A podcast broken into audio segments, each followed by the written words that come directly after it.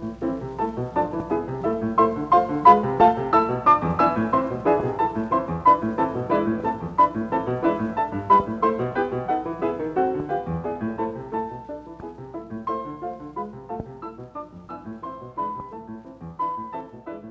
友们，大家好，欢迎大家收听《飞马飞牛 Famous and Known》，一个由我和朋友们共同创建的播客。我是北京师范大学历史学院的曲炳瑞，一个爱讲故事的非典型青年史学工作者。在上期节目里，我们介绍了如果想要成为一位仙人，你在理论上需要吃些什么东西。这一期节目，我们就聊一聊一位知名人士的实践经历——秦始皇求仙。秦始皇追求长生不老，可谓无人不知，无人不晓。前些年成龙拍的电影《神话》就是以此为背景的。更早还有一部电影，看过的朋友们可能不多，就是《古今大战秦俑情》，同样是以秦始皇求仙为背景，主题曲《焚心以火》凄美动人。有兴趣的朋友可以找来听听。秦灭六国以后。秦始皇开始热衷于求仙活动，最初派遣徐福去大海中的三座神山——蓬莱、方丈、瀛洲寻找仙人，还带了童男童女数千人同去。求仙为什么这么大阵仗？现在让人捉摸不透。徐福之外，还有韩忠、侯公、石生、卢生等人，都是替他寻找不死之药的骨干力量。卢生就是上次我们提到的替始皇帝找到一个海岛土著的卢敖。看来始皇帝的团队不是很得力，根本找不到什么神药。于是卢生先和始皇帝说了这么一通道理。这个道理很浅显：我们这些人去找仙药找不到，是因为有妨碍我们的东西。那是什么呢？就是因为陛下你身边有恶鬼。要是你能不被恶鬼发现，我们就能找到仙药。具体的办法就是你自己住的地方不要让别人知道，你的行踪不要被人掌握。只要能做到这一点，我们就能把仙药找来。卢生还特地和始皇帝说，高级的仙人呐，叫做真人，他们入水不湿，入火不烧，凌云气，与天地长久。始皇帝听了这话，很高兴，说：“我仰慕真人呐！”从此以后，始皇帝不再自称朕，而改叫自己真人了，并且他在咸阳周围二百里内的宫观之间都修了复道，复道就是空中走廊，便于他在不同宫殿之间随时移动。每个宫殿里都有侍奉的人和办公场所，他到哪里都能满足工作。和生活需要。杜牧的《阿房宫赋》说：“五步一楼，十步一阁，复道行空，不计何鸿。”描述的就是这个现象。原来我们看始皇帝在咸阳周边大修宫殿，纯粹是出于一种胜利者的任性。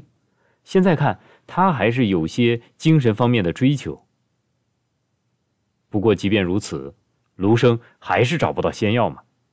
他和另外一个同事侯生两个人一商量，说：“始皇帝这个人呐，不是好人，刚愎自用，贪恋权势，每天批阅的奏书都有定额，批阅不完就不休息。他要是长生不老，天下人就遭殃了。”于是两个人就逃跑了。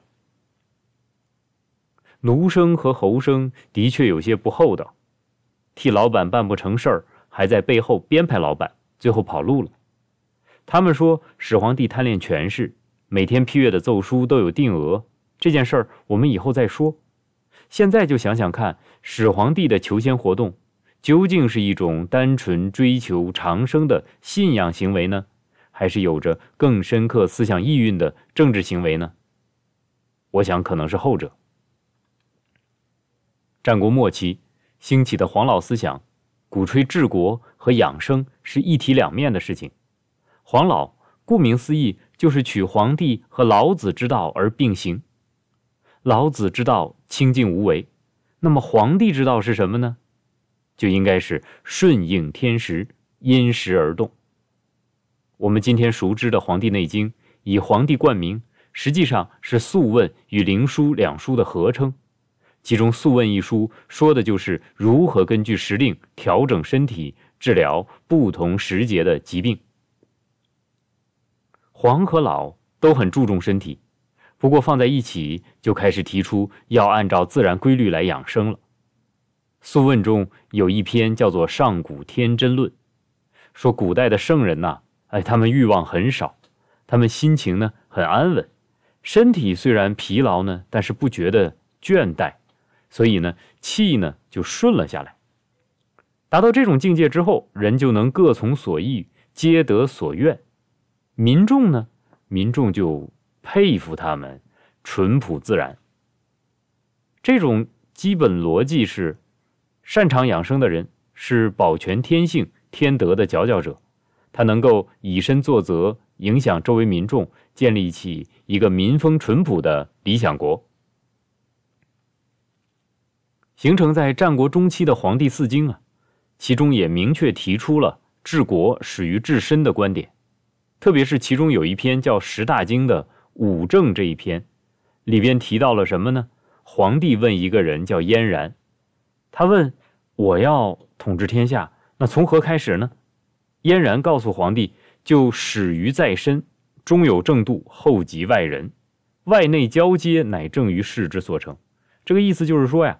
你要想治国，先把你的身体治理好，治理好了身体，你再去治国就一顺百顺了。皇帝怎么治国呢？所以皇帝先选择了辞国三年，以自求，就是这三年我不理国政，我先去调理我的身体，终于有所成，国家也就治理好了。请注意啊，皇帝为了养生是辞国三年，这三年他就是处于隐居状态啊。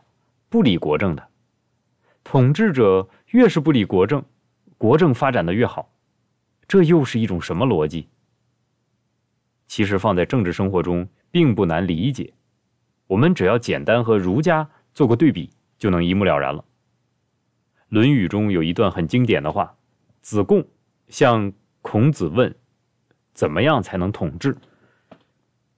孔子说，有三个要件必须满足。第一是足食，让老百姓有吃的；第二是足兵，让老百姓有武器装备；第三个是民信之意，也就是说，在百姓之中建立信任。子贡啊，问的是：如果要是在这三者之中，先去筛掉一个，先筛掉哪个？孔子说：先筛掉兵，也就是武器可以抛弃掉。子贡说：再筛掉一个，剩下两个里边筛去哪个？孔子说：“可以把食物去掉，因为自古皆有死，民无信不立。”所以，我们看到子贡和孔子都认为，治理国家最首要的是有食物、有武器和有信誉，而三者之中最重要的是信誉，最不重要的是武器。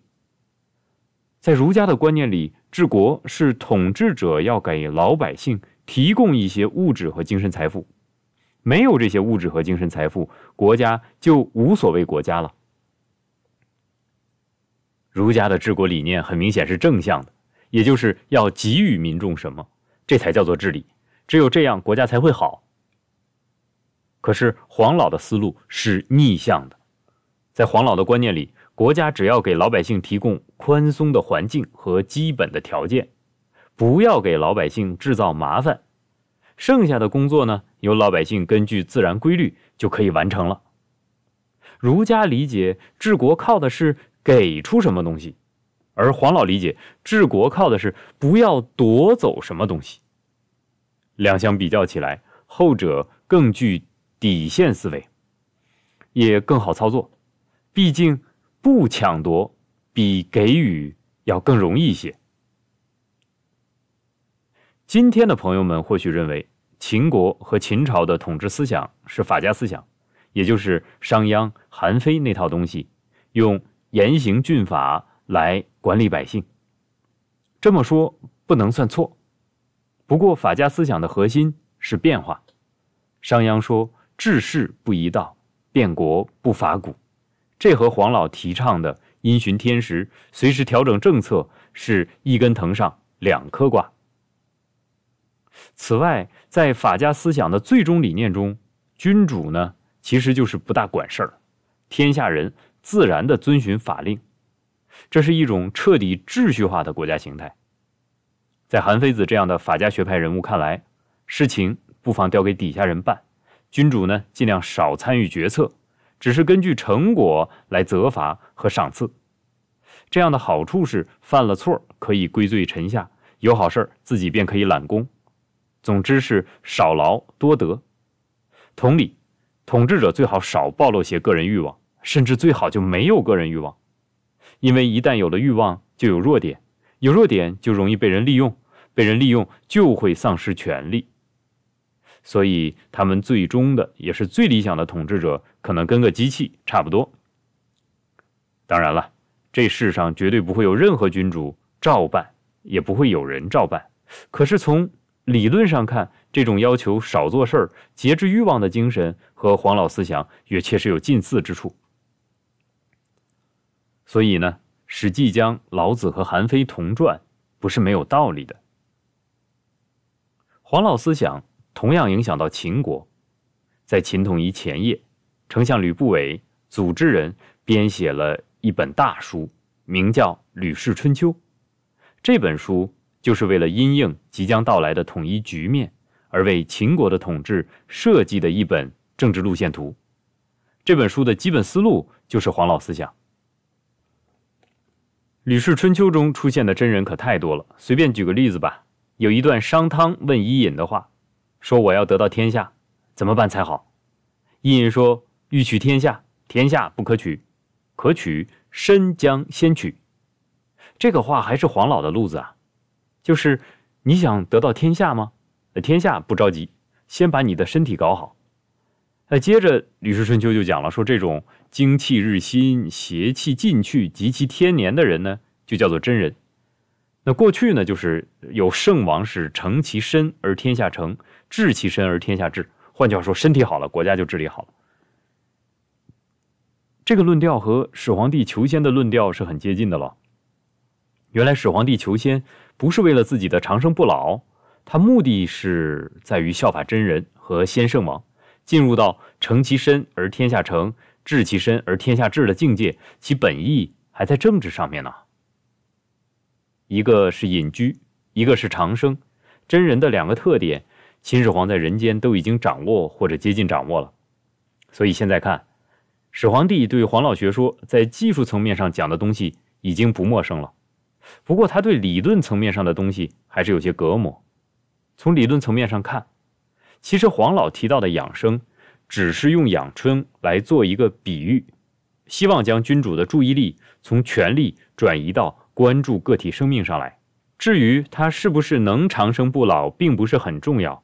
重要的是，君主不要太为了满足自己的欲望而将国家资源都消耗掉了。所以，黄老提倡的养生在于减少欲望，而始皇帝追求长生，则是更大的满足欲望。这两者之间其实是南辕北辙的。使得始皇帝追求真人的做法变成了对黄老学说低层次的实践。到了始皇帝的继任者秦二世那里，他对爸爸这套主张也是很认同的。二世刚刚即位，赵高就告诉他：“陛下，你不应该经常面对公卿，要是有什么话说错了，让公卿看出你有短处了，不好。你应该住在深宫之中，不被人窥知动向。”这个说法确实也符合黄老学说在技术上的要求，二世皇帝欣然接受了。再后来，二世皇帝又说：“做皇帝是为了什么呀？难道是为了劳神苦行吗？这不应该呀！我做皇帝就要广泛的实现我的欲望，长期享有天下而无害。”这个观点更是在追逐长生的延长线上大步奔跑了。在秦二世那里，国家天下是侍奉君主的工具。黄老学说中，克制自己欲望而获得生命体悟的真人，变成了以天下资源来满足自己欲望的现世君主。